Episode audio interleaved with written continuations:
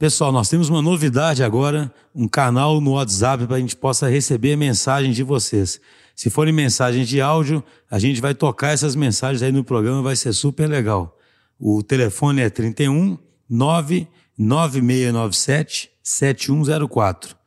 Repetindo, 31 99697 7104. A gente tem um e-mail também, usagilistas.com arroba dtidigital.com.br. Participem! Olá, pessoas! Estamos aqui em Os Agilistas. Hoje vocês não vão descobrir quem é que está aqui com a gente. Estamos eu, o João e o Marcelo Schuster como convidado para lá de especial. Talvez, eu acho que é o mais popular, o mais querido da podosfera. Não. Ah, eu acho que sim. Porque antes de, eu começar a ouvir podcast, já tinham me indicado. Você já ouviu o Café Brasil? O que, que, é isso, Café Brasil? Denise, você precisa ouvir Café Brasil, você precisa ouvir Café Brasil. Isso já tem, que eu me le... Eu acho que já tem uns três anos. Quanto tempo existe o Café Brasil? Ah, é pouquinho mais, 13. Ah? 13 anos. Mas como podcast? 2006. Para! Setembro de 2006. Que loucura! 6 de setembro de 2006 foi ao ar o primeiro episódio. Só que deixa eu fazer uma introdução aqui. Bom dia, boa tarde, boa noite. Esse é Os Agilistas e eu sou o Luciano Pires. Aê, é o mestre! Ó, quem ouve aqui sabe que eu sempre faço meu sempre bom dia, boa tarde, boa noite meio fajuta, então agora... Tomem conta, né? Nós temos a inspiração. É. Então, Luciano, tudo bem? Ótimo, obrigado pelo convite, viu? Estou aqui. Em... Aliás, comecei com o pé direito, porque hoje, hoje aqui, eu estou em Belzonte e eu chego em Belzonte e vou direto para o Chapuri, onde Uhul. nós temos um almoço mineiro venho para cá com os amigos, vou conversar e daqui eu vou para um encontro com os, o pessoal da Confraria do Café Brasil. Ah, e, e vamos estar juntos lá também. Então, imagina, é tudo que eu queria, né? Que maravilhoso! Essa, uma passagem por Minas daquele jeito, né? Não, obrigado por ter aceito. Imagina. É, a gente escolheu para começar esse bate-papo, que aqui também a gente só sabe como começa e aí a coisa se desenvolve bem organicamente. É, uma, uma, um pódio sumário que você fez e depois generosamente né, deixou em aberto, compartilhou com quem ainda não é assinante, que é sobre um livro que a gente gosta e cita muito, que é o Antifrágil, do Nassim Taleb. E é ótimo, né? Eu adoro quando você. Como é que você chama as intervenções? Ah, o pitaco. Os pitacos, né? Você fala no final, gente, como eu amo, alguma coisa assim. Uhum. Esse Nassim Taleb, esses conceitos, né? Tudo bem para você? Começa por aí? Sem problema. Vamos lá. Só deixa eu explicar o que, que é. Ótimo. As pessoas que não, não sabem o que é, é que eu tenho um grupo de assinantes, que uhum. é a pessoa que assina o Café Brasil Premium, que todo mês recebe um pod sumário. Eu pego um livro que ainda não foi publicado no Brasil, está só lá fora em inglês, e, e tá, faço um sumário comentado. Então eu, eu, sumarizo o livro, no meio eu paro, atenção, vou dar um pitaco, e ali eu coloco minhas impressões sobre aquilo que eu estou lendo lá. No caso do, do Antifrágil, ele é um daqueles casos extras onde é um livro tão impactante e importante que, mesmo tendo sido lançado no Brasil, eu faço também. É uma exceção. Então, já existem é, sumários desse livro no mercado, uhum. mas eu falei, não, cara, esse livro é tão impactante que eu vou ter que fazer também, né? E aí eu peguei, escolhi, fiz o pod sumário, lancei ele só para assinantes e ele é tão interessante que eu lancei aberto depois. Eu peguei e transformei num episódio do Café Brasil e aí botei para todo mundo ouvir, né? Mais de uma hora, né? dá uma hora aí. Nossa, a gente nem, nem sente, programa, é porque, assim. pessoal, já fica aí a dica, a gente vai colocar isso lá no, no site da DTI, esse link todo, né? O Leadercast é fantástico, Café Brasil, mas esse especialmente, assim, além de estar linkado com o que a gente fala aqui o tempo todo, gestão da complexidade, mindset ágil, né? E Aí é bom ter um sumário né, do Nassim Taleb, porque é ele é bem prolixo. É, exato, exato. Muita gente desiste de ler, Muito apesar de ser ótimo, porque Então, é... você sabe que tem uma coisa que é eu achei, achei fenomenal nesse livro dele, porque o livro é escrito para comprovar a tese dele. A tese dele é o seguinte, cara, o mundo é um caos, é absolutamente caótico. Você não tem como ordenar esse caos e você tem é que tirar proveito desse caos. Então ele escreve de forma caótica, né? Porque ele, ele, não termina uma ideia, ele começa uma nova, ele retoma a anterior. É uma bagunça. Quando você termina um livro, você falou, cara, ele como obra, ele faz um todo, porém ele em pedacinho, ele é bem, ele é bem caótico, né? É. Mas é muito legal porque aquela história é o ritmo do livro que comprova a tese dele ali, né, da antifragilidade, né? Muito legal. Cheio de historinha, personagens, né? Ah, tem de tudo Fetone, lá, né? né? Isso é engraçado demais. O que, que, vocês acham da gente começar pegando alguns conceitos, né, para deixar as pessoas mais alinhadas, que eu não sei o, tanto que as pessoas conhecem, já leram, porque ele uhum. também é um livro um pouco intimidador por essa característica, né? Sim. É, eu anotei aqui algumas coisas quando eu estava ouvindo de novo. Eu já li esse livro. A gente tem fez um podcast com Humberto Mariotti, né? Lá a gente discute gestão da complexidade. E aí eu fiquei tão inspirada te ouvindo de novo lá que eu falei, caramba, tem que levar algumas questões para ver se ajuda a desenrolar algumas coisas. É, no livro ele fala, e você comenta muito bem, sobre os sistemas convexos, também uhum. um outro nome para antifrágil, que se beneficiam do caos, uhum. do estresse, né, do impacto. E algo que sempre me chama muita atenção é que ele faz uma analogia com a hidra. Uhum. Né? Então, assim, a hidra sofre o impacto, ela sangra. Sim. E eu acho que, das coisas que eu tenho lido, pega-se muito no benefício da antifragilidade, que obviamente você se fortalece, bacana, e fala-se pouco do do custo uhum. disso, uhum. do sofrimento, da dor, que é normal do ser humano a gente olhar só pro, pro lado positivo Sim. da coisa, né? Queria que você comentasse um pouco o que, que você, você acha dessa analogia com, com a Hidra. Posso, posso chutar o balde logo de cara? Ah, aqui? por favor. Você está falando de Jair Bolsonaro.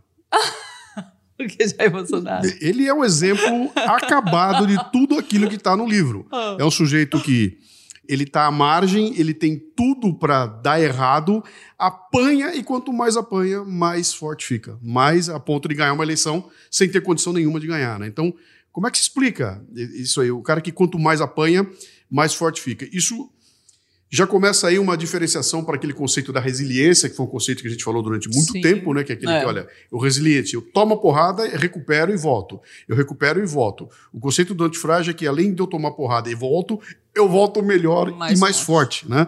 Uh, eu estou botando a questão do Bolsonaro porque é uma provocação, né? Cara, deve ser difícil ser Jair Bolsonaro. Deve ser muito complicado, né? Você onde você abre um jornal que você abre, você só apanha. Para todo lado você apanha. Tem um custo aí, tem um custo para a família dele, tem um custo de todo lado, né? Então, eu acho que para você ter antifragilidade, você tem que ter essa coisa que eu chamo da armadura emocional muito bem resolvida, sabe? Eu, se a minha armadura emocional não estiver bem construída, eu não vou resistir a, a, o tanto de pancada que eu vou tomar para poder sair mais forte lá na frente. Eu vou parar no meio do caminho, né? E vou parar porque, aliás, ontem eu recebi uma, uma mensagem no, no Instagram de um garoto que me segue e falou: Luciano, eu preciso da tua ajuda. Eu fiz uma bobagem aqui, eu copiei um texto de um terceiro, botei aqui, não avisei quem era. O cara descobriu, veio aqui e eu tô apanhando no Instagram. Eu tô para fechar minha conta, eu vou parar porque eu não aguento apanhar tanto, né? É bem esse exemplo, né? Quer dizer, se você não tem armadura emocional muito bem preparada, você não vai resistir. Né? E, o, e vou voltar para o Bolsonaro. O cara resiste até a facada até a facada. Então há um custo muito grande. Que não mata, literalmente fortalece. Mas é, é, é impressionante. Ganhou eu, eu, eu, eleição, eu, não estou colocando aqui, não é, não é defesa uhum. nenhuma, eu estou colocando aqui é como um personagem. Uhum, e nós estamos assistindo claro, isso, né? Claro. A gente está assistindo isso no dia a dia. Fala, mas como é que. Cara, eu se eu tivesse tomado um quinto das pancadas que ele tomou, eu já teria ficado no caminho. E o cara, além de não ficar, ele sobrevive e vai ficando mais forte, né? Então, eu diria que essa questão do custo é complicada, porque ninguém apanha impunemente, né? Porque se não sobrar para mim, vai sobrar em volta de mim. Quem vem me atacar e não me acerta vai atacar quem eu gosto, né? Ou vai atacar as coisas que eu gosto, né? Vai, vai no meu empregador, vai tentar que eu, eu, eu perca o meu emprego, vai no meu patrocinador, tentar que eu perca o patrocínio. Então, há realmente é, é, necessidade de você ter uma armadura emocional muito bem resolvida. Isso é uma construção, né? Isso é uma coisa que você. Eu não acho que você nasce com ela, não. Você tem que construir essa armadura e aí vem todo, tem toda uma sequência, né? Eu até tenho um programa que eu falo exatamente sobre você, o que, que você faz para construir essa, essa armadura emocional, né? Eu tenho que ter a, a, a tanta segurança naquilo que eu estou fazendo que eu estou sabendo que eu posso falar, que eu estou sabendo que vem a pancada, eu sei até de onde ela vem e já estou preparado para recebê-la aqui. Por quê? Porque eu estou seguro naquilo que eu estou dizendo. E não quer dizer que eu estou certo. Quer dizer apenas que eu, eu só vou abrir a boca para me manifestar ou para praticar uma ação a hora que eu tiver segurança de que aquilo que eu estou fazendo é o meu certo. Né? Então, se eu não tiver isso, eu estou abrindo a boca para tomar pancada para todo lado. Isso nós estamos vendo para todo lado também. Né? É, carreiras sendo construídas e destruídas em 15 minutos. Né? O sujeito aparece, é o rei da cocada, e em uma semana ele é destruído. Né? E o mesmo para empresas, né? O tempo todo. Mas é a mesmíssima coisa. Não é que né? o antifrágil não quebre, que ele não morra. Não. Né? Não é isso. É, é na verdade. Ele tem, tem um é, ponto não, até onde ele aguenta essa pressão. Se né? morrer, acabou, né? A questão toda dele é que. Uh, uh, dá para a gente falar que deve, deve ter níveis de antifragilidade, sabe? Tem um momento que vai passar. E o Nissin até fala isso no, no, no, livro, né? Ele fala que tem, tem até um, tem um ponto. Tem um ponto. Que você exato. sabe que aquele ponto é o teu limite. É o teu limite. Se é. você passar dele, você é burro, né? Que é aquela história do cheguei na beira do abismo e fiz o quê? Dei um passo a mais, né? Pera, eu cheguei na beira do abismo, eu tenho que parar. Por quê? Porque só burro continua a, andar ali. Né? Então, entender esse limite faz parte dessa, dessa construção da tua armadura emocional. Dessa cara. inteligência emocional. Eu sei até onde eu posso brincar com você, né? Eu sei até onde eu posso te provocar. Eu sei até onde eu posso chegar, dali para frente fica perigoso, ou porque eu estou lidando com coisas que estão completamente fora da minha, da minha alçada, eu não entendo daquilo que eu estou falando, ou porque eu estou mexendo com valores que, que, não se mexe ou por educação ou por prudência. Né? Então, é, é, é, tem limites, né? E acho que você entender esses limites aí faz parte de utilizar bem essa tua. Não, isso. Essa sabe tua que, sabe o que eu acho, acho é, curioso? Que quando a gente pensa no. Porque, assim, como você falou no, no comecinho do episódio, né? O Nassim Taleb, ele. Ele faz o livro retratando esse mundo caótico, né? Todo, todo, todo o tema dele é isso, né? Desde o Black Swan, tem o em inglês é Fooled by Randomness, né? Tem um primeiro ah, livro dele que é né? tipo. Ou seja, sempre é sobre o. Esse eu não li. É um dos primeiros livros dele, sabe? Comecei assim, no Black Swan. Que ele mesmo enriqueceu, né? Sabe da história, né? Ele ficou milionário na, numa dessas crises da Bolsa, acho ah, que da, sim. da Rússia, porque ele aposta em opção, né? Ele vai sangrando aos poucos e se tem uma crise assim, ele. O que eu acho muito curioso do jeito que ele, que ele enxerga o mundo é que o ser humano, talvez tanto pessoalmente quanto organizações, ao enxergar esse caos, essa aleatoriedade, ele faz uma série de medidas para tentar controlar isso, isso e fica é. frágil, né? Exatamente. Fica, e fica iludido, né? Exatamente. O tal do personagem, que sempre tem um dos livros que coloca o tal do peru, né? Que fica Hã? toda. Tinha uma época que eu queria fazer uma tirinha que era o peru. o, você lembra? O peru, esse peru, sabe? Que o, o peru ele tá lá todo Bem dia sendo tratado. alimentado pelo. Né? A vida inteira, a minha vida é muito boa, tá tudo sob controle, né? Até que chega a véspera de Natal, o cara vai, corta a cabeça dele sim, e ele morre, sim, né? Sim. Então, assim. O que para mim mais é marcante, que tem muito a ver com o nosso com o nosso tema é isso, porque no fundo quando a gente fala que as empresas têm que ficar ágeis, lidar com complexidade e, e, e começar a ter práticas emergentes, é entender que nessa aleatoriedade toda você experimentar e talvez tomar umas pancadas de vez em quando vai uhum. te tornar mais forte do que você Sim. tentar controlar o ambiente, que é o que as empresas acostumaram, né? Eu, eu me lembro de uma. A gente estava falando no carro de UFC, e eu me lembro quando o Chris Weidman ganhou do Aranha, ganhou do Spider, Spider né? Uh -huh. E o Spider era imbatível. Ninguém ganhava do Anderson Silva, né? E ele perdeu. Perdeu com aquele jeitão dele, perdeu. E foram entrevistar. E ele falou muito bem. Até hoje eu só tinha vitórias. Hoje eu tenho uma derrota. Eu sou um lutador completo. né? Você vê, olha, olha só, agora eu posso dizer que eu sou um lutador completo, porque eu, eu, eu, perdi também, né? Então faz parte do processo você tomar a tua lição e aprender que não tem outra forma. Ninguém aprende só com vitória. Não dá. Quem só ganha, uma hora vai, vai se arrebentar, né? Você aprende nessa. nessa é, é no erro e na derrota. É daí que vem o ensinamento, né? Eu não sei se você lembra, mas ao, ao longo do livro, né, eu coloquei, teve alguns momentos que eu parei ali, que eu fui dar o pitaco, eu falei, cara, eu tô no céu, porque esse cara está teorizando o que eu faço na prática, né? A vida inteira eu fiz assim, a vida inteira eu fiz assim, de repente esse cara tá botando em teoria aquilo que eu faço na Você prática. já acreditava e já praticava. Eu tenho, eu tenho programas que eu fiz e tenho até textos e tem livro meu, há muito tempo atrás, eu escrevi dizendo que o meu método chama-se 40 por 60, né? Eu entro nas coisas com 40% muito bem resolvido e controlado e 60% ao Deus dará, né? Fala, o que, que é isso? Isso é trabalhar com o caos, né? Então, olha, eu estou com tudo bem organizado, só que está pronto para qualquer coisa que seja inesperado, né? E esse é o conceito que eu usei para gravar o programa. Por exemplo, eu vou gravar o Café Brasil. O Café Brasil entra 100% roteirizado o programa. Está todo roteirizado. A, a, hora que entra a música está tudo prontinho, está no roteiro.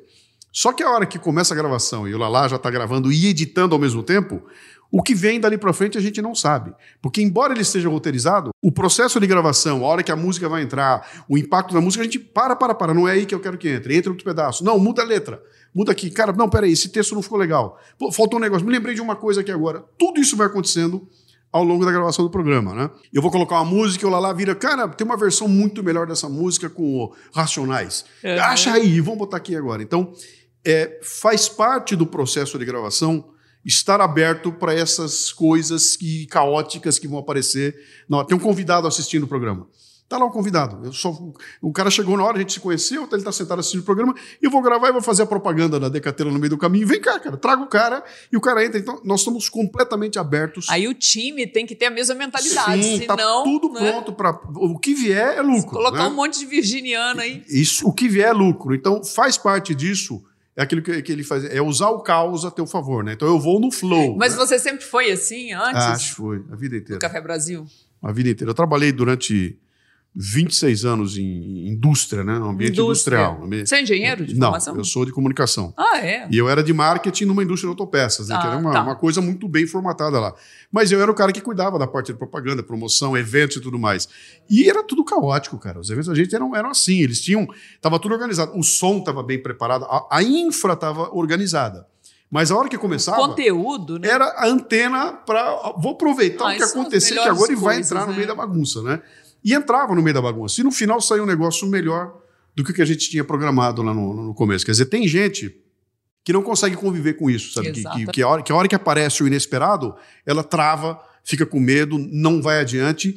E, e, esse não vai ser antifrágil nunca, né? Porque ele não se permite dar o. Sabe, vou correr o risco de ter o inusitado. E quando eu trago isso para esse conceito do podcast, tudo, esse inusitado que acontece ali, ele passa pelo microfone, ele vai passar aqui e vai acertar o cara que está me ouvindo, né? Eu tenho meu outro programa, que é o Leadercast, eu levei essa ideia ao, ao máximo, né? Eu, eu, entrevisto gente e eu faço questão de não saber nada é sobre mesmo? a pessoa. Eu sento na frente da pessoa com a obrigação de sair com um programa de uma hora e meia na mão. Como é que você escolhe as pessoas? Não, Indicam escolho, elas é, não, alguém me dá uma dica. Eu, ah. eu quero gente que faz acontecer. Tá. Então, para mim, não importa o que, que a pessoa é. Então pode ser um padre, um, um pastor batista, um padeiro. Eu já levei um menino que abriu uma. Um, como é que é? Um barbeiro? Um barbershop numa cidade de 15 mil habitantes, né? Não me importa muito. O pessoal me dá uma dica de alguém, ó, esse cara é legal, e eu recebo a pessoa com o mínimo a, a respeito dela. E a gente começa a conversar e sai um programa de uma hora e meia que é absolutamente caótico na medida de que a gente não tem a menor ideia do que, que vai ser a próxima uh, pergunta. A próxima pergunta será feita com a resposta da pergunta anterior. É, e onde isso vai levar? Eu orgânico. não sei. Eu só sei que no uhum. final fica um barato. Entendeu? Sim. Porque ele é assim. Quer dizer, eu já entro, a gente entra para a dança desse jeito. Então, o que vier tá valendo ali, né? Mas você tem muito repertório, né? Qualquer um que tiver na tua frente, você, você sabe o que fazer com então, aquilo. Mas aí é aquilo que eu te falei. Quer dizer, eu só faço isso porque, porque eu estou preparado para fazer isso. Você é. é. Me preparei para fazer isso. Eu sei que a hora que o, o cara abrir a boca, eu, eu, se vier um cara falar de física nuclear, eu não vou querer me meter a discutir física nuclear com ele. Eu já vou levar a conversa para outro lado, porque a física eu não posso discutir. Mas eu posso discutir, por exemplo, uh, as dificuldades de um físico nuclear para compreender o cenário político brasileiro, por exemplo. Né? E pra, aí eu consigo discutir com ele. Mas na física em si, não. Então eu, o que eu tenho que ter é esse bom senso de carregar para um lado onde eu posso, eu posso agregar alguma coisa. Caso contrário, vou ficar sentado ouvindo o cara falar, né? Exatamente. E, e aí não é mais o programa como nós estamos fazendo ali. Mas eu te dei exemplo disso para mostrar como esse conceito que ele coloca ali da antifragilidade está presente na vida da gente em tudo que a gente faz, sabe? E aí eu fiquei feliz quando eu achei o livro e falei, cara, o cara conseguiu teorizar o jeito que eu já vinha trabalhando, né? E dá pra ver, quando você escuta o programa lá, e quando eu vou dar o pitaco, eu falo, cara... tá curtindo, E aí minha cabeça explodiu agora, o cara acabou de falar um negócio. Adoro e, a parte final do empirismo. E, e, aí que eu dou um exemplo, né? Que eu dou, o que ele acabou de... Olha o que aconteceu comigo, blá, blá, blá, ponto, prova que o cara acabou de falar aqui, né? Mas você falou uma coisa aí que eu quero resgatar, né? Falou assim, olha, o cara que, que não tem esse espírito, assim, ele não vai ser antifrágil, né? E ao mesmo tempo a gente tem falado o tempo todo é, como que a gente pode ajudar as empresas a reverem esse modelo mental, de comando, controle, para abraçar a incerteza, abraçar no sentido de, cara, cai na real que sempre foi assim. A gente é que tinha uma ilusão de controle, que agora se mostra como uma, uma fragilidade muito maior diante da complexidade que é cada vez mais presente, mais brutal. E aí, como fazer então para ajudar as empresas a desenvolverem sei se a gente pode chamar de uma competência de antifragilidade nas pessoas. Eu não sei se. Será que é possível? Qual que é a raiz disso, que, né? Que será que pode pelo tanto... menos ficar um pouquinho Sabe que eu tenho essa dúvida rígida? filosófica? Se isso é meio constitucional, biológico, Exato, sabe? Exato, Vamos supor, você já é uma pessoa menos ansiosa e lida melhor com incerteza. Exato. E aí aceita, adora o conceito que encaixa com sua natureza. tipo, se justifica, né? Não, porque o Mariotti fala um negócio, é curioso que o Mariotti, no outro episódio, ele fala um negócio interessante, que ele fala assim, você tem que entender a natureza humana, né? Exato. Antes da psicologia, até a natureza, né? Então, a, natureza. É igual, por exemplo, você pega estoicismo também, sabe? Que tem, tem um pouco a ver...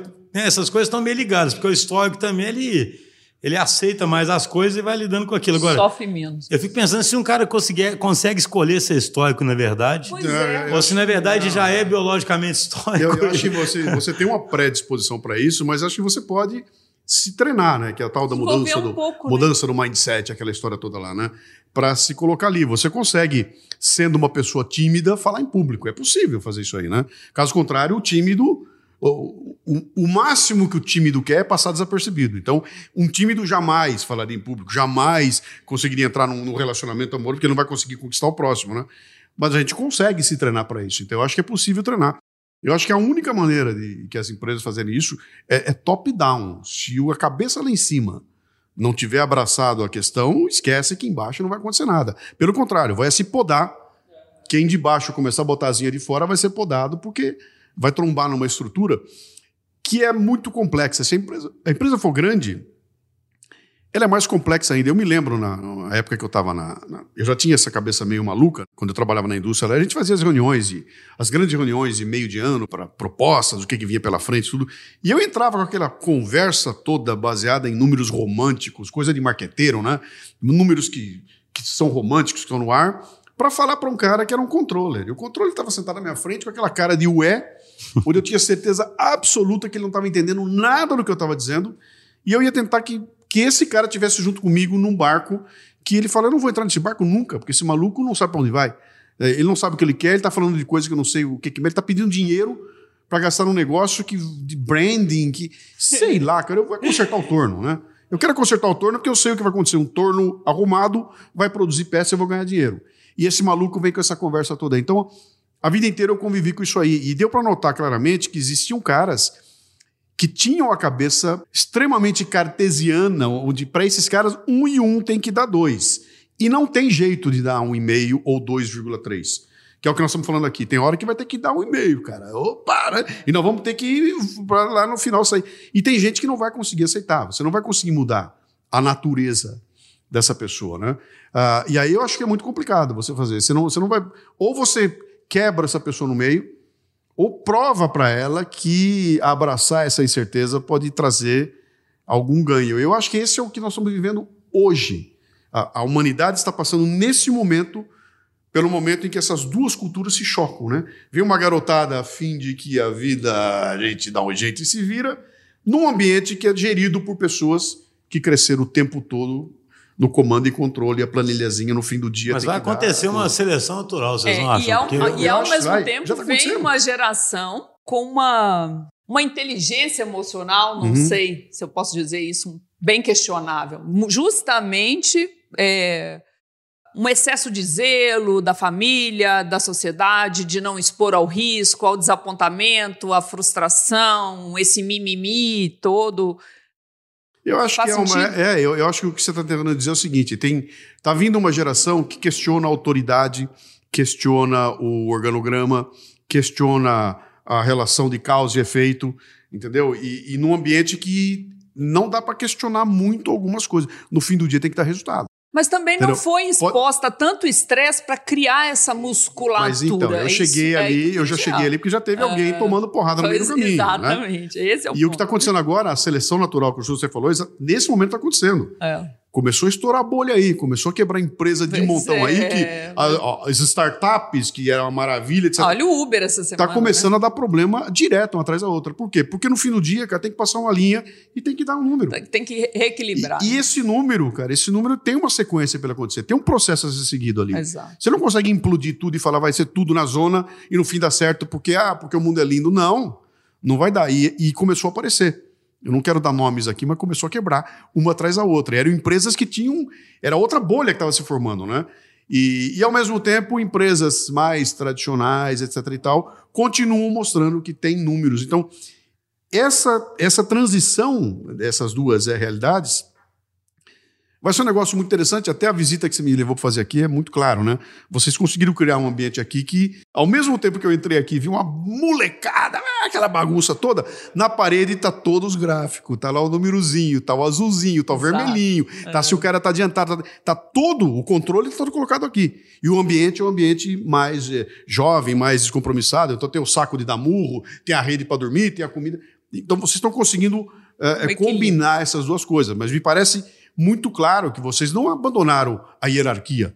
O que talvez não tenha aqui, pode, talvez não tenha uma, um chart escrito esse é o presidente, esse é o diretor, esse, mas a hierarquia de, de responsabilidade existe, né? Ela, tá, ela não foi bombardeada, né? E o que eu tenho visto é o pessoal bombardear isso aí, né? Eu bombardei isso tudo porque nada disso vale. Como? Isso que te trouxe até aqui, cara. Vamos, se está questionando, vamos melhorar. Pega o que está aí, vamos, vamos fazer melhor. Tá, tá muito, o controle está nos impedindo de crescer. Então vamos ver se onde dá para relaxar para poder crescer. Ah, tem que cortar. Vamos tentar entender o que, que é gordura e o que, que é carne. Né? Vamos tentar entender. Dá para cortar só a gordura e não cortar a carne, né? Então, essa, essa compreensão. O tempo todo. É, ela não dá para ficar. É o que a gente fala aqui: testa, faz, lê. Isso. E aí eu acho que um pouco da resposta para isso que acontece aqui na DTI, né, Schuster? É, eu gosto muito quando o Taleb fala o seguinte: olha, a espécie é mais antifrágil que o indivíduo e a natureza é mais antifrágil que as espécies. Espécie, sim, né? Sim.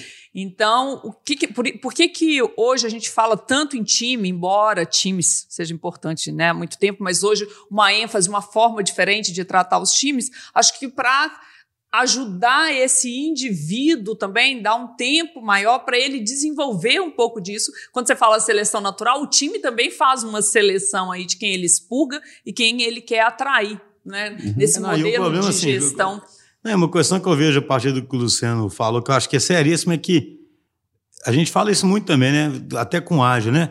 Muitas empresas e até pessoalmente se adota coisas sem entender profundamente o que está por trás, né?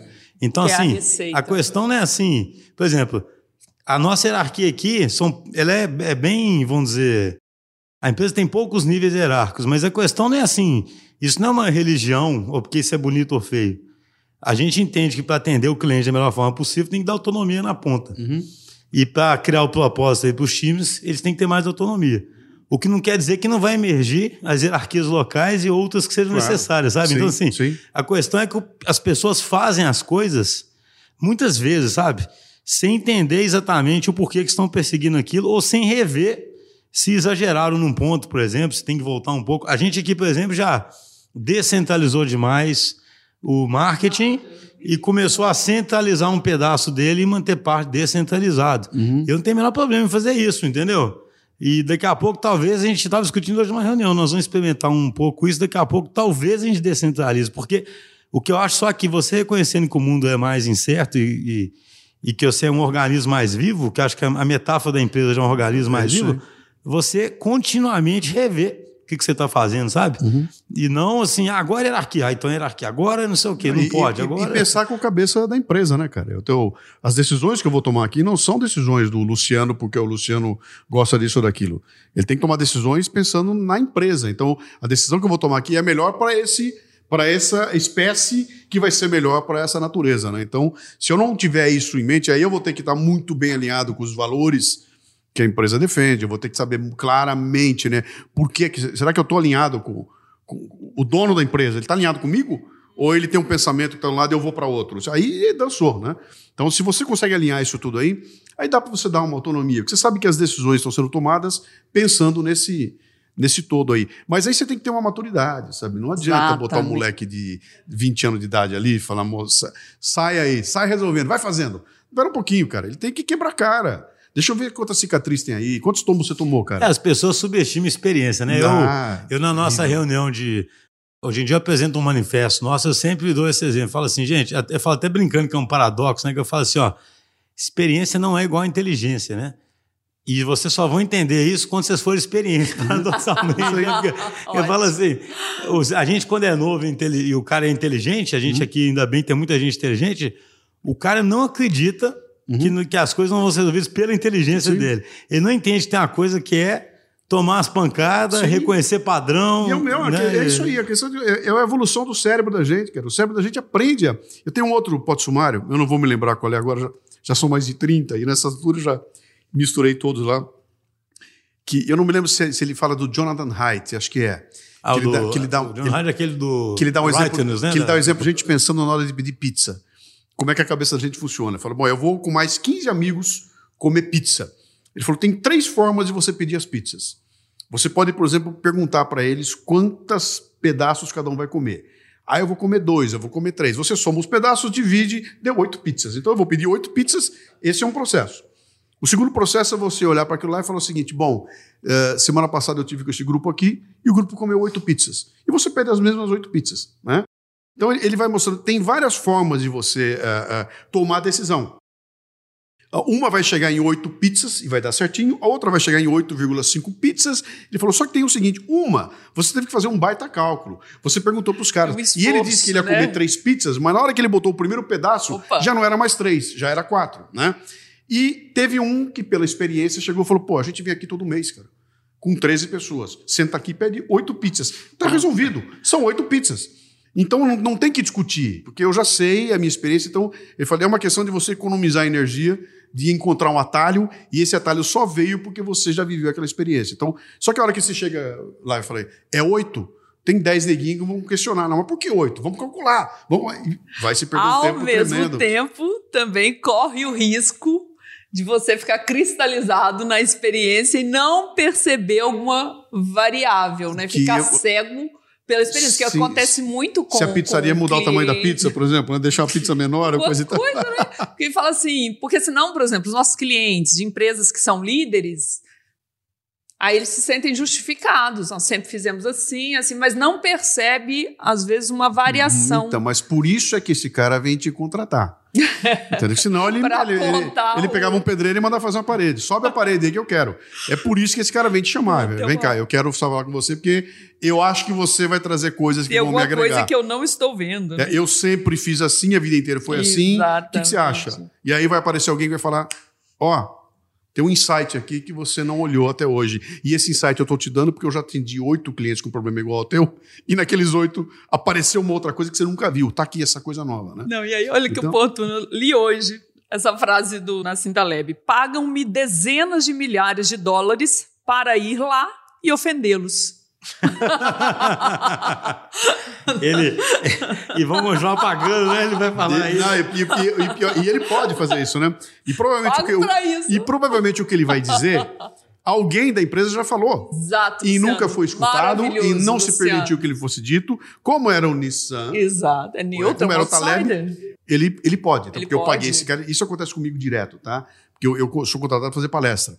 E eu vou com as palestras, e eu, e eu sei que a hora que eu abrir a boca, eu vou falar um puta monte de obviedade que, que esses caras já cansaram de ouvir. Talvez não tenham ouvido da forma como eu coloquei ali, né? Mas eu tenho certeza absoluta que o que eu estou falando aqui já foi dito na empresa. Só que eu sou o santo de fora, né? E aí, de repente, oh, o cara falou, e vai ficar um monte de gente brava. Cara, cara, eu falei isso a vida inteira, ninguém me ouviu, e agora vem esse cara de fora aí. Então, essa antena para você capturar esses insights de dentro é uma das formas, daquela, voltando àquela pergunta que você fez lá atrás, né? Como é que a empresa pode se treinar para poder criar essa casca? É ter essa, essa, essa, essa, abertura, né? Deixa eu ver o que, que vem daí. Cara, tem um moleque de 15 anos. Ele não pode nem abrir a boca, porque esse cara não sabe nada. Não, pera, porque esse moleque aí, ele tem uma competência que eu não tenho. Esse moleque é um gamer. Ele joga game desde os 8 anos de idade.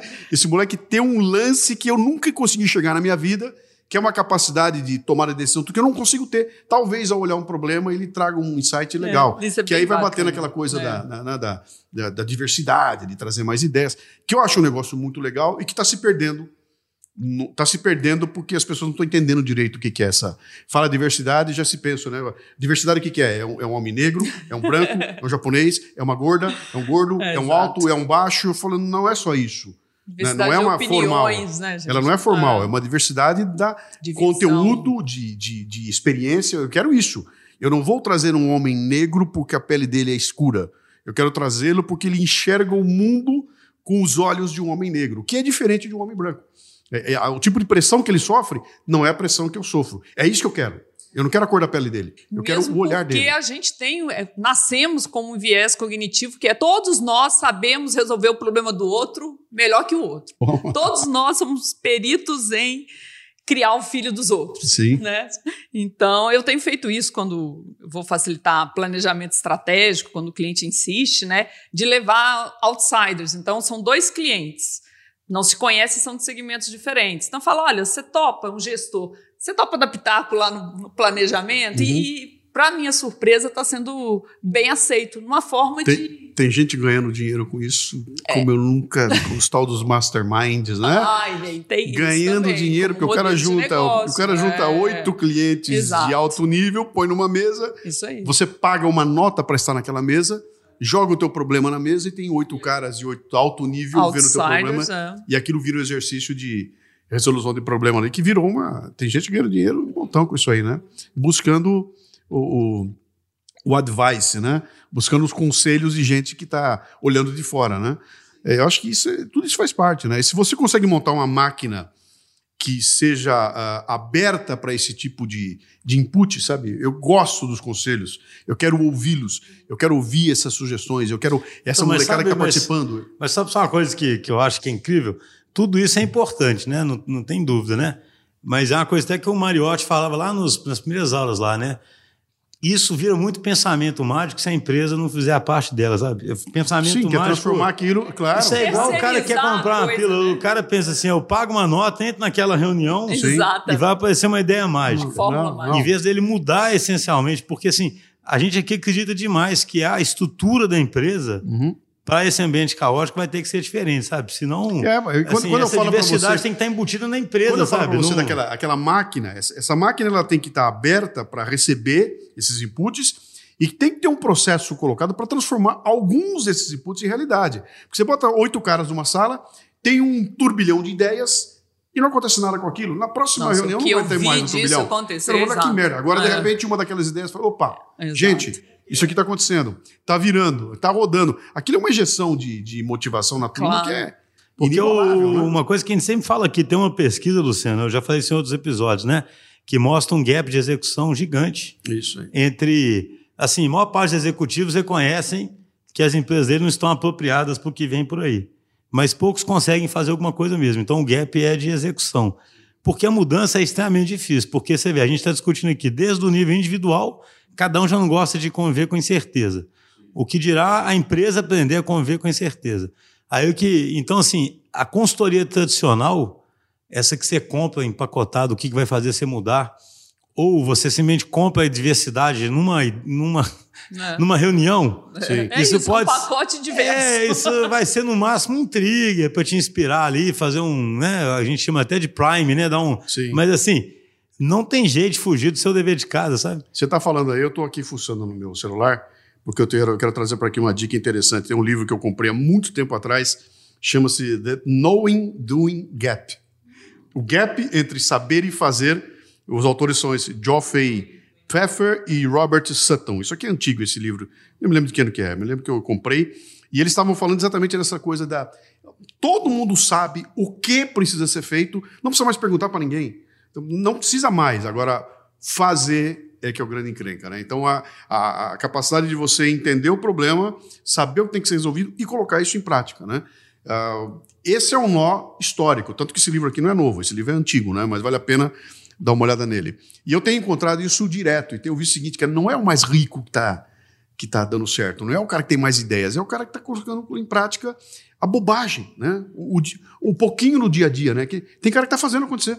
Né? E o fazer acontecer faz toda a diferença. Cara, esse cara é brilhante, tem ideias brilhantes, mas aquele não é tão brilhante, mas ele faz. É, ele que, fez, é menorzinho, é menos brilhante, é men mas está fazendo. Mas é consistente. E, e a soma faz. daquilo, entendeu? Uhum. Então, é, é... Não, e as empresas grandes é interessante, porque isso você falou, por exemplo, o pessoal tem uma ideia, tem o livro do Lean Startup até brinca com isso, sabe? O livro do Lean Startup, ele fala assim, cara, eu te desafio a ter uma ideia boa e fazer alguém roubar ela, sabe? Porque é, realmente. você fala assim, Verdade. o pessoal tem uma ideia, não, não, comenta isso com ninguém, não. Porque a pessoa realmente acha que teve a ideia já está lá no ponto. E alguém vai fazer.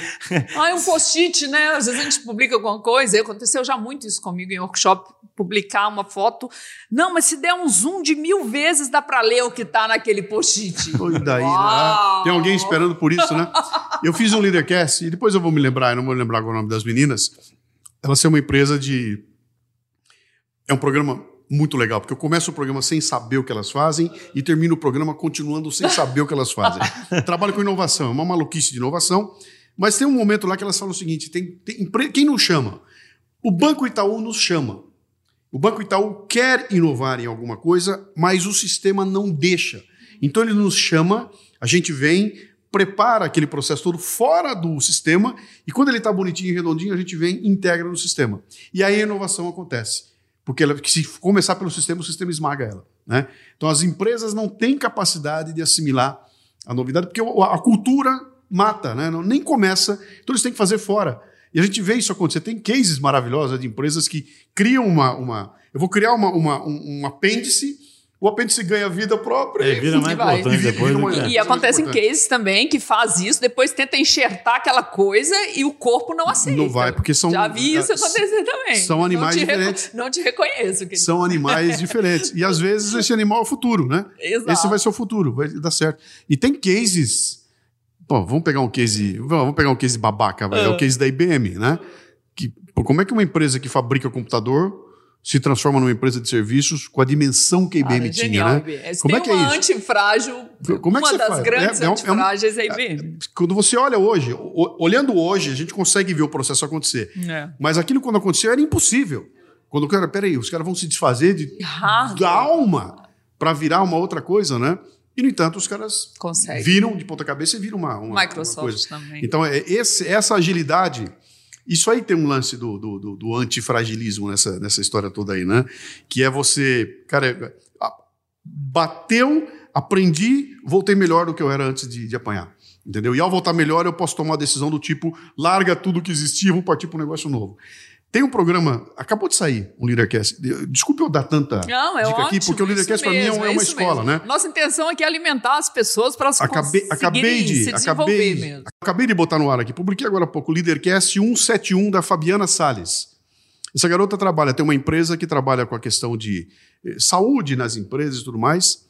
Ela começa a carreira, a carreira dela com um, um, se forma com um trabalho de, de escolar, que é, é o TCC dela, que é um trabalho de onde ela quer construir um medidor de pressão, um medidor de sangue, alguma coisa assim, que fosse pequenininho. Porque ela vê a mãe dela com um holter, passando o dia inteiro com um baita aparelho aqui pendurado, fala, cara, não é possível que esse negócio seja tão complicado.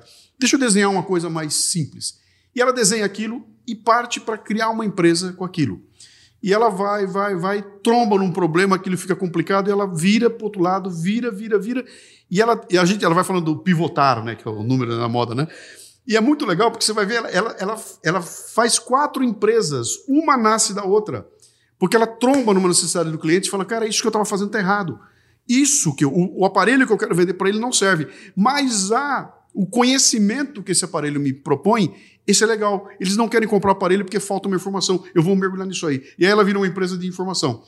E ao mexer na informação, ela saca que não adiantava nada ela vender informação porque aquilo não ia funcionar. Se ela não vendesse a solução daquela informação. E aí ela faz uma nova empresa.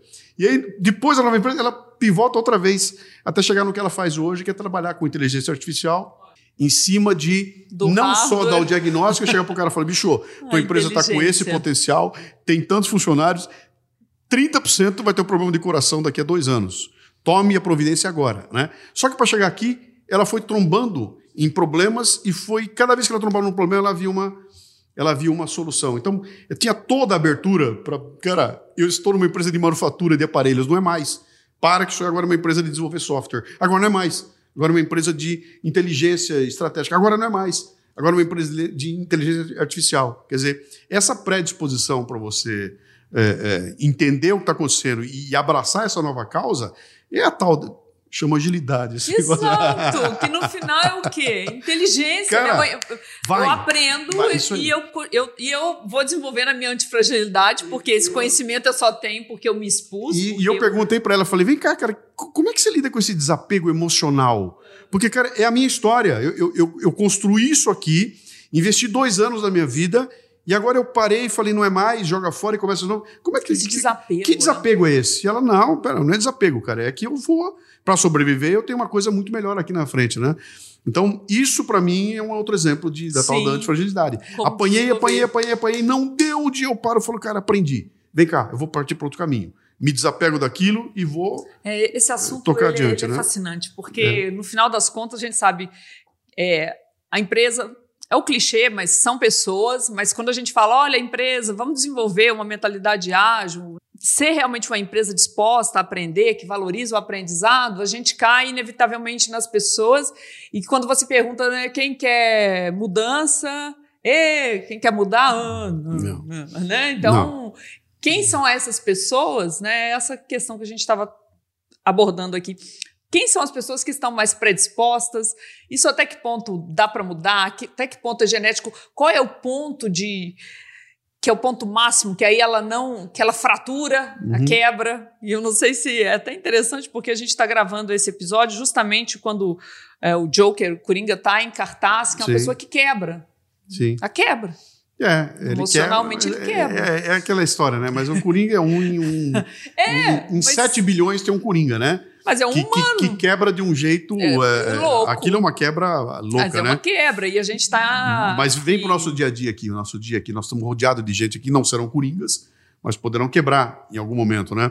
Eu estava lendo uma. Aliás, eu acho que eu publiquei hoje no Facebook uma, um, um artigo que é um trabalho feito nos Estados Unidos, eu publiquei hoje aqui. Publiquei ele no Facebook. Se eu não publiquei, tá, vai sair agora, né?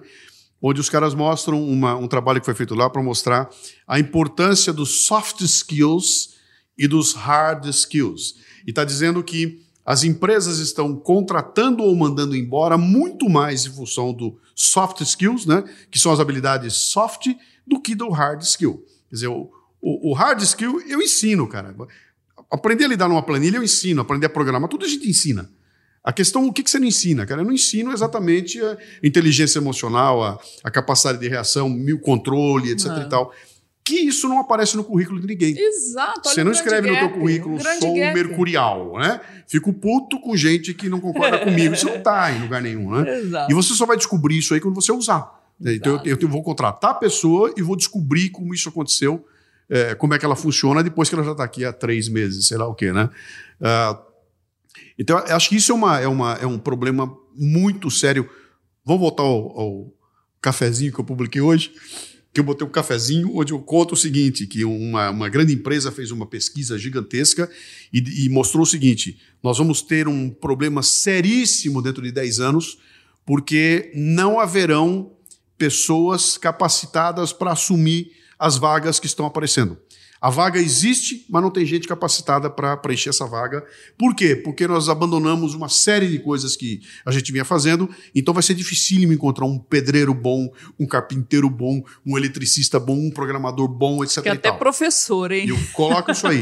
E quando eu termino de fazer a, a, o programa, eu conto que essa pesquisa é de 2006. É 2006, ah. que é assustador, né? 2006, né? Aí eu falo, peraí, aí, aí eu prego lá o seguinte, cara, nós estamos discutindo quantidade de desemprego e não estamos discutindo qualidade do desemprego. Qual é o desemprego que não existe, né? Então eu falei, eu, tô, eu conheço um monte de empresas que tem um monte de vaga e não, e preenche, não consegue ué. preencher a vaga. Nossa, que... Né? É, não consegue preencher as vagas. Por quê? É Porque é um, monte, é um monte de gente ruim? Eu diria que não. Eu diria o seguinte, tem um monte de gente capacitada com hard skills na ponta dos cascos. Mas a hora que você começa a funcionar nos soft skills, já vem alguém, epa, esse aqui não vai se adaptar ao meu esquema. Não tem os valores que eu comungo, né? Não serve para o nosso esquema aqui. Só para dar mais um, um, Eu não me lembro onde foi que eu vi. Eu estava ouvindo essa semana alguém comentar que fizeram uma entrevista com o pessoal da Ambev, alguém da Ambev, alguém grandão da Ambev, e a Ambev é reconhecida no mercado como sendo uma empresa dificílima do ponto de vista de sistema, de processo. Ela, ela suga, tira até o bagaço das pessoas. Né? E a pergunta para o cara era o seguinte: vem cá, cara, como é que vocês conseguem ter gente trabalhando e galgando o espaço num ambiente como esse de vocês, que é altamente competitivo?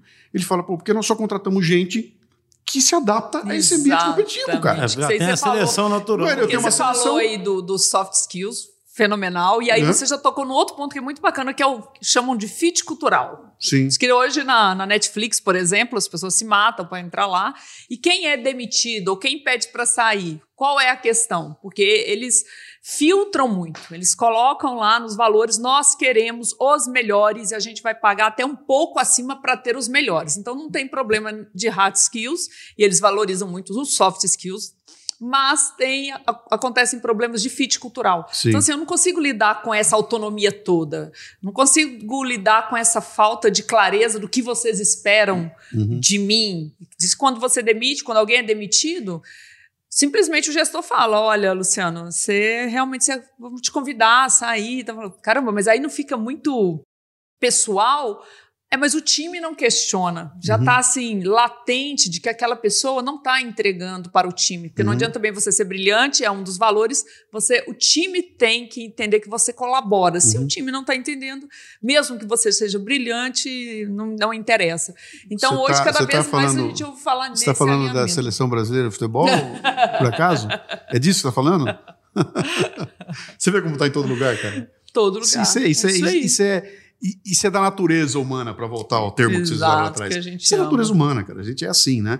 E quem conseguir trazer esse, essa, essa conceituação da natureza humana para dentro do ambiente de negócios, acho que tem uma vantagem competitiva muito legal, sabe? De criar uma empresa capaz de suportar, de ser viva, uma empresa viva, que não deixa o controle amarrar. E quando o controle amarra, tem alguém gritando, cara, gente, eu tô amarrado, me libera, né? Exatamente, porque os sistemas complexos precisam desses agentes de que estressam, né? É, que, e, e, um ponto, e um ponto importante, que é aquele que, batendo naquilo que o Chu colocou ali da, da questão de fazer acontecer. Cara, no fim do dia tem que dar resultado. Exato. No fim do dia tem, tem que ter Business, lucro, cara. Tem que dar lucro, tem que dar dinheiro. Porque se não der, acabou tudo. Desmontou o sonho, cara. E é isso que está acontecendo agora. E nós vamos ver mais acontecer, porque essa conversa toda das startups aí, isso vai demolir, porque vai ter que dar o resultado, cara. Vai ter não, eu sempre conto aqui também uma história que parece até boba, mas um, um, um cara uma vez fez uma, uma, uma outra empresa que eu estava, ele fez um negócio interessante. Ele chegou e perguntou para todo mundo assim: se a gente não vender, o que, que acontece? Sabe? Aí deu aquele silêncio e todo mundo ficou tentando dar umas respostas bonitas, sabe? Aquele negócio, tentando respostas inteligentes. Aí, não deve ser tão simples essa resposta. É, aí, não, eu queria impressionar, né? O Caio, ele simplesmente foi no quadro e escreveu assim, nada, né? Eu falo isso para todo mundo que eu falo, gente, a gente, a gente aqui não recebe imposto, né? Não, então, a única fonte de receita que existe é o cliente, né? Então, o único jeito de você manter tudo que existe é sendo relevante para o cliente. Né? Sim. E é engraçado, porque por mais óbvio que isso seja, é fácil você se abstrair no ambiente que você está. Total. Achar que você está vivendo, que aquilo existe independente. Aquilo não existe independente. Uhum. Aquilo só existe por causa do cliente. É até engraçado quando fala assim, a Amazon tem obsessão por cliente. Quem pode não ter obsessão pelo cliente? Né? Assim, você só existe por causa disso, né? Então é curioso, né? Ou seja, você começa a viver numa abstração, numa bolha, Daqui a pouco você acha que isso aqui é a nossa sede, as coisas que vão existir aqui sem o cliente, só se a gente começar a recolher imposto, né? Fico brincando. Vamos... E não por acaso você citou a Amazon, né? A gente está falando dessa bolha que a gente está começando a ver explodindo agora das startups. Nós que passamos pela bolha de 99 virada para 2000, a bolha da internet, eu lembro na época que olhavam para a Amazon, Google nem tanto, mas olhavam para a Amazon e falam, gente, que hora que ela vai quebrar? Que hora que ela vai quebrar? Né? E Sim, ela... foi piada, né? O Bezos foi motivo de piada. Muitas vezes Jeff Bezos foi, foi motivo foi de, de, piada. piada e daí, outra também que a gente pode considerar, pela história até então, antifrágil. Aquela né? reportagem que você mandou lá do Brasil Journal, né? Que é um, é um blog excelente, né? Um cara falando do WeWork, né? Ah, sim, exatamente. Pô, é impressionante, assim, semana, independente né? de qualquer coisa. Você imagina, o CEO. É, exato. Ele tinha um jatinho de 60 milhões de dólares. Por que, que o CEO da empresa tem um jatinho de 60 milhões de dólares? Por que, que alguém aprovou? Qual canto da sereia que esse cara jogou em alguém? Cara, e que canto? Que o acionista, o conselho, alguém acha que o CEO tem que ter um jato, cara, de 60 milhões de dólares. E aí ele saiu agora com 700, como é que é na reportagem? Você saiu bem. Ele saiu com 700 milhões de dólares no tá- bolso. Tá, tá, tá, desabando. A empresa perdeu o valuation, ele foi demitido, mas ele sai com 700 milhões de dólares no bolso. É. Cara, você lê o troço... É até engraçado que o autor lá é muito. O cara que é entrevistado, né? Ele é muito contundente, né? É. Aí ele fala: não, ele não foi demitido, ele foi libertado. Porque imagina o cara frequentar o mesmo lugar onde ele está com 700 milhões de dólares, mas agora, a empresa está entrando em crise, é, mas ele está com 700 milhões de dólares. Esse, tá bem. Esse, esse, essa matéria que você mandou foi de qual jornal? Foi do. Deixa eu olhar. Foi o Brasil Journal, Não, do Geraldo Samor. Já viu e, e, o, e, o, e o nome do cara entrevistado, eu publiquei ontem. eu publiquei ontem no Facebook. Porque hum. eu busquei uma frase dele lá no meio da. Ele é ótimo. No meio da fala dele. É, Scott Galloway. É. E, e, a frase dele Galloway. é a seguinte: ó. O mercado terá de decidir quão tênues são os limites entre visão bullshit Ou e fraude. fraude. É o título Essa da matéria. frase é genial. Isso aí, isso aí. Essa Visão, frase é genial. bullshit ou fraude. Quer dizer, o mercado vai ouvir esse canto todo lindo, maravilhoso, vai chegar lá, vai ficar encantado com aquilo que vai ver e tem que olhar e falar, vem cá, tem resultado nessa história aí? Sabe o que é engraçado? Que isso aí é uma coisa que o Nassim Taleb fala muito, na verdade, porque ele critica os caras de terno, né, e as buchitagens todas que Sim. ele fala, sabe? Ele é extremamente crítico a isso. Por quê? Sendo um negócio um fenômeno tão complexo e tão difícil de prever o sucesso, muita gente tem sucesso, não sabe nem por que teve sucesso, mas explica aquilo retrospectivamente e vira um gênio, né? É o que mais tem, né? É, é, assim, é o que mais tem no mundo de negócio, né? O cara, às vezes você deu certo só porque você deu sorte de abrir numa época boa alguma coisa, né? Só isso. 70% da explicação tá ali. Meu, eu era, Mas eu o comecei, cara é um gênio, né? Eu comecei minha carreira como, na, na, área de como cartunista, depois fiz comunicação visual, virei diretor de arte, etc e tal. E tinha aqueles cases nossos na área da propaganda, da publicidade, que é fantástico. Você vai criar um logotipo para a empresa. Eu sento e crio um logotipo maravilhoso. Terminei o logotipo, eu vou montar o racional dele.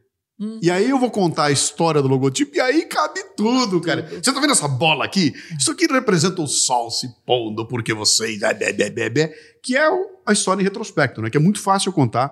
Que o cliente adora, digamos, de passagem. Sim, que ai porque... de você se você não conta a história. Aí... Peraí, você quer que eu pague e, e aí, e sim, aí? você vê aquela história contada não, e fala, cara, é genial, encontrei o caminho das pedras aí.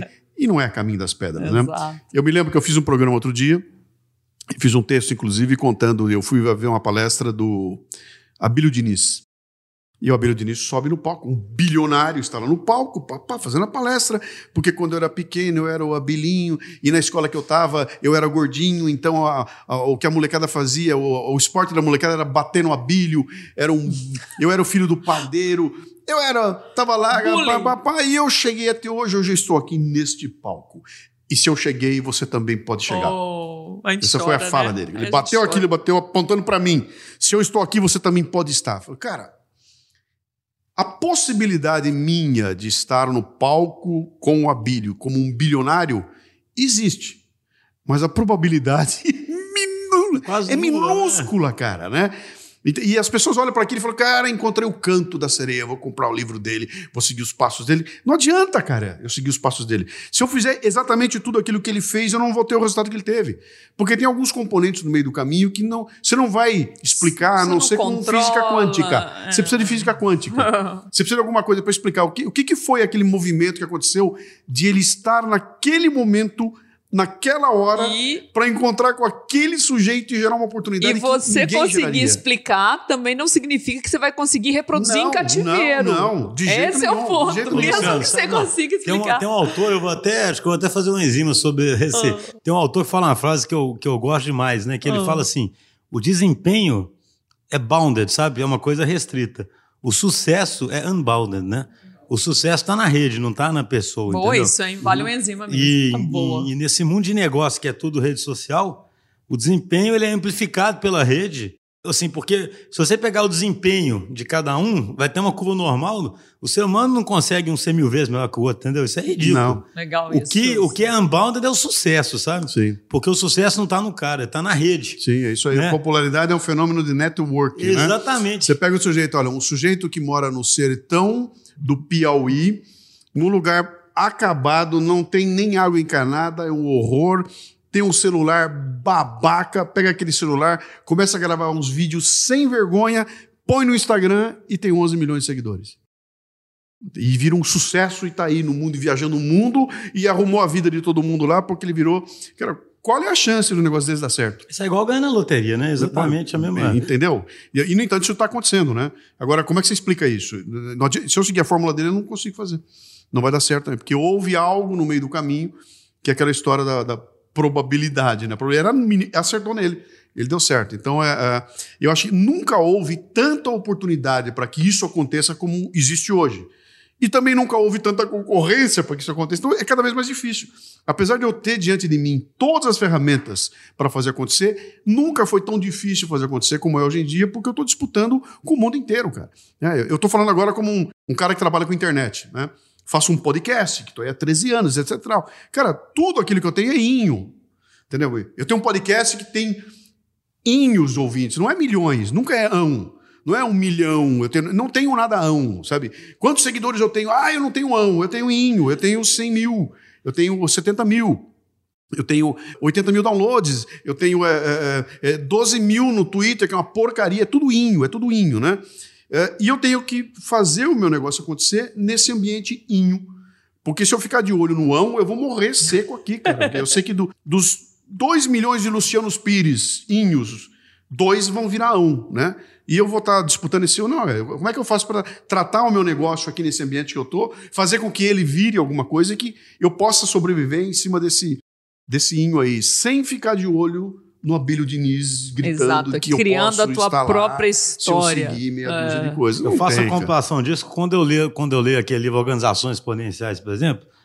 Aí fala que toda empresa tem que ter um propósito massivo transformador. Eu acho isso um absurdo, né? Porque assim, 99% das empresas não vão ter um propósito massivo Se transformador. tiver um monte de empresa sabe? com esse propósito é, massivo assim, é igual isso. 99,999 não vai ser o Abílio Diniz e você não tem que ser o Abílio Diniz, e né? não tem lugar e também se o cara para viver tiver Ué. que acreditar que ele pode ser o Abílio Diniz, ele tá perdido, porque se ele tiver um pouquinho de bom senso, ele sabe que a chance dele ser é mínima. Sim. Ele, ele, ele pode tentar ser outras coisas é, e até virar um Abílio Diniz, é né? Mas... Fala, e, tem, né, e, você... e, tem, um lance que eu vou retomar um negócio que você falou no começo agora aqui. Quanto custa ser Abílio Diniz, cara? Qual é o custo emocional de ser Abílio Diniz, sabe? Qual é o custo emocional de ser a Madonna? Exato. Que é, eu, eu, eu, almejo, eu quero ser a Madonna. E a gente só vê o sucesso. Eu quero ser o. Eu quero ser o. o eu, vou, eu vou dar uns nomes legais, tá? Anitta, Anitta. Eu vou dar, eu vou dar, vou dar nomes legais. Né? Eu quero ser o Michael Jackson. Né? Eu quero ser a Amy Winehouse. Eu quero. Cara, qual é o custo de ser isso, né? Qual é o custo de você estar tá lá com. Qual é o custo de ter 20 milhões de seguidores? Sabe qual é o custo de ter um milhão de seguidores, cara? Onde você, uma pisadinha que você der fora, você é destruído no dia seguinte. Você, você, eu quero isso, cara? Talvez eu não queira, entendeu? E talvez eu fale, não, não é aí que eu quero ficar, não. Eu vou, nós estamos quero... enveredando aqui, né, por esse caminho. Tem, um, tem aquela série da, da Globo, Sessão de Terapia, não sei se já, já viram com o... Como é que é aquele cara Poxa. lá? Não, não, não é comédia, não. Ah, é o... O que, que é Globo? não, mas aquele cara o, o, é um ator famoso, Celton Mello. Ah. Nessa série, é uma, é uma série, série, global. Que, que era eles... da, da, da TV É uma fechada, série até né? israelense, que eles... Mas eu tô achando engraçado, tem um episódio, é um, é, um, é, um, é um escritório de um psicólogo, né? Ah. Uhum. E o episódio é exatamente uma, um personagem, né, que ele tá cuidando dela, é uma atriz famosa, influência, blá, blá, blá, blá, blá, que ela, ela vive tanto para os outros que é como se ela não vivesse para ela. Não tem ela, vida ela, própria, né? Ela é 99% do tempo da pessoa é satisfazendo Exposta o que está e- acontecendo fora, né? Porque Exato. Tra- Traz isso, oculto, tra- traz, né? traz isso para o ambiente de empresa, então, né? Cara, será que eu quero ser a empresa que bilionária, gigantesca, com 20 mil funcionários, né? Eu falo, cara, o que que vai acontecer comigo, né? É, quanto custa ser isso? Será que é? Será que eu quero isso? Eu, eu agora eu falei, eu pessoa, eu não quero. Eu bolei um modelo de negócio meu que é, é totalmente inho. Sou eu e duas pessoas e olhe lá. E cara. a jornada para você é mais E- prazerosa. E, e né, olhe que lá, uma- claro. E olhe lá. Se eu tiver que agregar mais um, eu vou pensar um milhão de vezes. Eu vou contratar uma empresa para fazer o que esse um faria, porque eu não quero aumentar o meu tamanho. Eu não quero ficar maior. Eu, não, eu sei quanto vai me custar pessoalmente, porque eu já vim de, eu vim de ambientes que eram assim. Eu, eu assisti lá, eu falei, não, pera um pouquinho. Então, eu já defini. Tá? Eu- o meu negócio é replicável até um limite. Desse limite, eu não posso passar.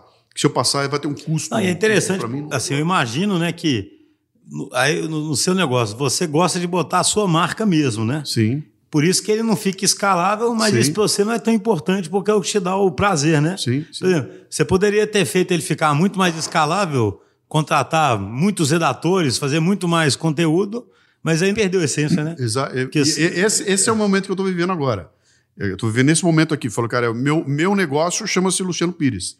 Se você tirar o Luciano Pires, não tem mais negócio. Né? E do ponto de vista de qualquer startup, qualquer empreendedor, esse é o erro inicial. É a você fragilidade. Nem comece, porque se você é o cara que tem que fazer tudo, o teu negócio morreu. Ele não é escalável. A questão minha é o seguinte: até onde eu consigo ir? Né? Então, do modelo que eu tenho hoje, esse modelo consegue se tornar um modelo que me faça viver. Eu não quero ter jato, eu não quero ter um apartamento em Paris, eu quero viver uma vida tranquila, né? Será que eu consigo essa vida tranquila do tamanho do negócio que eu tenho, né? Uh, se eu concluir que não dá, eu vou ter que partir para outro caminho. Mas eu acho que dá. Eu acho que ainda dá, tá? Estou com 63 anos, não tenho mais muito tempo de invenção pela frente, né? Ah, você tem, então, você vai ver até uns 125. Né, sim, mas não vou na, no microfone falando, aí, não vai dar, né? Mas então, é, chegar nessa consciência é complicado, tá? Porque tem um lance da ambição, cara, eu quero um milhão de seguidores, eu quero 100 mil assinantes, eu quero...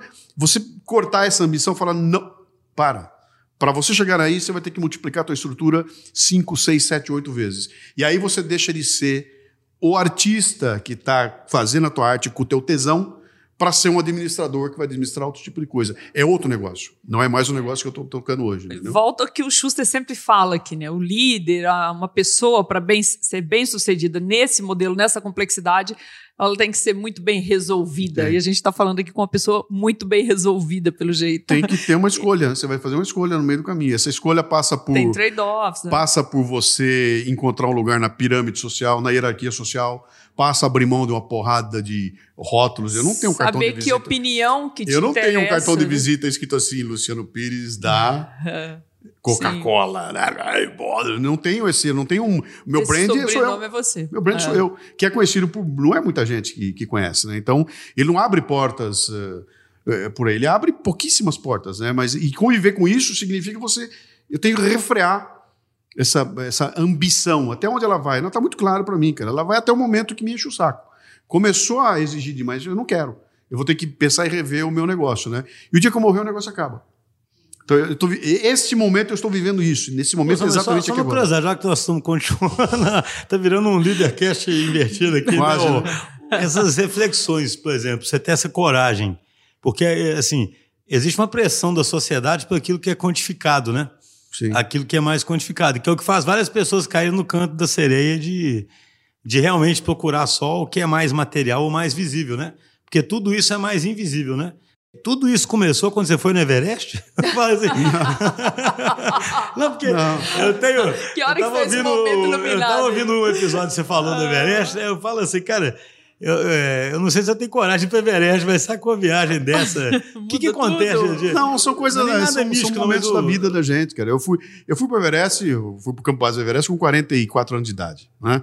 Já tinha mais de 20 anos de empresa. Então eu já era um profissional do mundo corporativo experiente e já acostumado com a porrada toda. E quando eu fui para o Everest, o que eu fiz ali foram 15 dias de caminhada na montanha, onde seria a mesma coisa que eu me trancar no lugar e ficar fazendo meditação durante uma semana, entendeu? Você quando tá parado lá e a única coisa que você faz é andar e pensar, você repensa a tua vida inteira.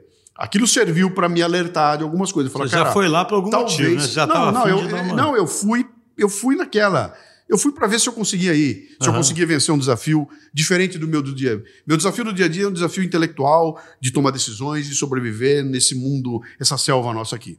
Lá era um outro desafio, que era técnico, era um desafio de corpo e tudo, que eu nunca tinha visto. Eu falei, cara, vou ver se eu sou bom mesmo, quero ir ver se eu consigo fazer aquilo lá, né?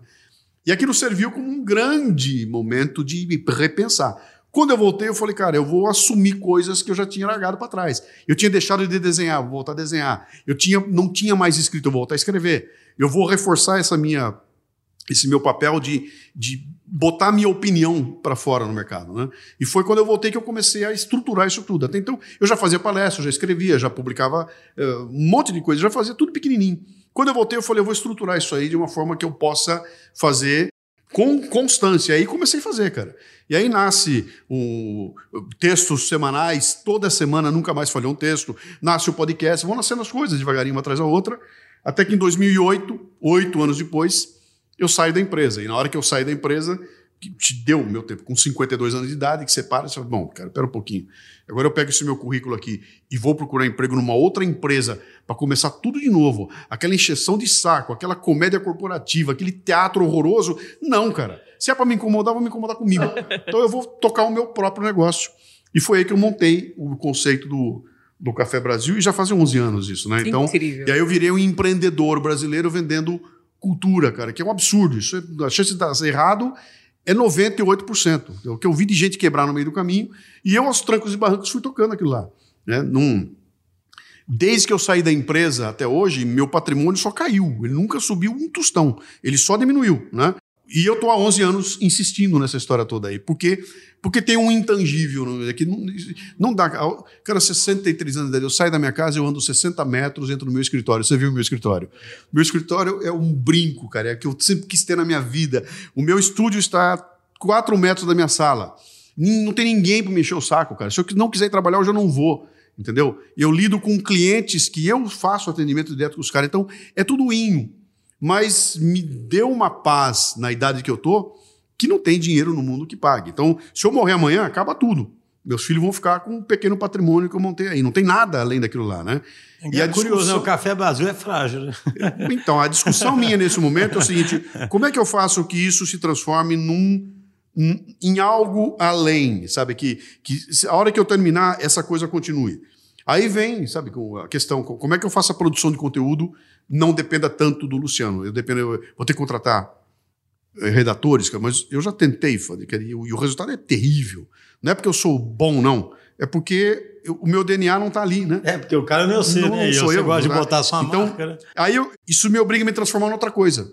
Eu vou ter que virar um gestor de conteúdo e não mais um criador de conteúdo, né? De novo, né? A que preço tudo isso? Isso, exatamente. É você, você, você, se define até quase como, mais como um artista mesmo, né? Do que eu, para mim, é, o, que eu, assim, que eu, faço é arte. E aí um artista não tem negócio escalável mesmo. Não, não o que eu faço é arte, cara. A questão toda é... E talvez a tecnologia consiga escalar isso de alguma forma para mim, entendeu? A gente veio falando hoje aí, a gente estava no carro falando, cara. Os caras não pegaram Friends, que é uma série que foi ao ar há 20 anos que já acabou, que já tá velha. A Netflix acabou de comprar por 500 milhões de dólares, cara. Entendeu? E a minha filha, eu tava falando com a minha filha de 12 anos agora é fã absoluta de Friends. É mesmo? E, e, entendeu? E a festa que ela foi, o tema era Friends. Não, e, e, eles vão criar isso, né? Se você olhar 20 anos atrás, se você olhar 20 anos atrás, quando a série foi ao ar o último capítulo, eu tenho Nossa, certeza absoluta que os caras falaram o seguinte: acabou. Encerrou. O último capítulo acabou. Foi ao ar, acabou, não vai acontecer mais nada. Eu duvido que alguém deles tenha pensado que daqui a 20 anos nós vamos vender isso aqui por 500 milhões de dólares. Jamais, cara. Jamais alguém pensou isso. O cara deve ter pensado assim, não, a gente licencia isso aí, 10 mil aqui, 20 mil ali vai. Meio bilhão 20 anos depois, por um treco velho, cara. Isso só foi possível porque a tecnologia virou o mundo de ponta cabeça. Talvez esteja aparecendo alguma coisa aí que vai pegar essa minha agonia de hoje e falar, não, cara, pera um pouquinho, dá para Dá para formar. Esse, esse, repositório de 680 podcasts que eu tenho aí, talvez se transforme em alguma Ou coisa. Ou seja, Luciano, de novo você está vivendo uns 40, 60. 40% sim, você sabe que vai ser, uns 60%. É, não, tá aí. Tá, e tudo bem. Sim, tá aí. Tá aí. Eu e não sei o que vai acontecer. Talvez esse, esse, o volume de material que eu tenho, de conteúdo que eu produzido, é um negócio. Eu mesmo não, não, não fazia ideia. Eu, eu, não, eu, não, eu não sabia quanto eu tinha produzido. Só fui ter uma ideia do que eu tinha quando eu fiz 10 anos de programa, eu resolvi fazer um livro. Essa história é muito legal. Eu resolvi editar um livro, falei, vou fazer um livro, 10 anos de Café Brasil, onde eu vou pegar o roteiro dos primeiros 500 programas, vou pegar e vou fazer um resumo do roteiro e vou publicar a história e os 500 roteiros para ficar como um guia.